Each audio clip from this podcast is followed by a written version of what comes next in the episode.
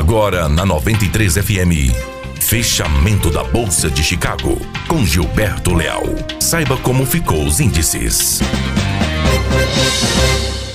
Olá, boa tarde. Hoje, terça-feira, 2 de abril de 2019. Aqui Gilberto Leal e este é mais um boletim de fechamento de mercado com as informações da Bolsa de Chicago e também o fechamento de câmbio na B3. Chicago fechando em alta para a soja, em leve queda para o milho, para a soja alta aí de 4,5 pontos e e para o milho fechando praticamente estável com 0,2 pontos aí negativo. Para a soja nós temos o contrato maio valendo 9 dólares por bushel e o milho contrato julho em Chicago valendo 3 dólares e 70 centavos de dólar por bushel.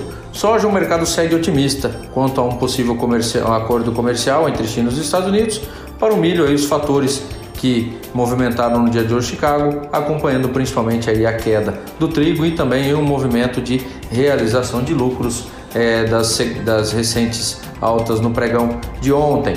É, o mercado segue no radar as questões climáticas aí americanas e o preparo do solo para o início do plantio americano. Falar um pouquinho de câmbio para vocês da B3, o fechamento, o câmbio caindo 0,46%, valendo 3,8580 no fechamento. Teve máxima do dia 3,8810 e mínima do dia a 3,85. O dólar fechando em queda com o mercado à espera de Paulo Guedes amanhã na CCJ. Um certo ânimo aí no mercado referente à articulação política para o avanço da reforma da Previdência.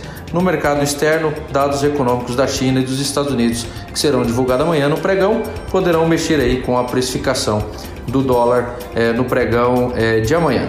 Meus amigos, essas aí as principais informações para o boletim de fechamento de mercado diretamente para o 93 FM. Um grande abraço a todos.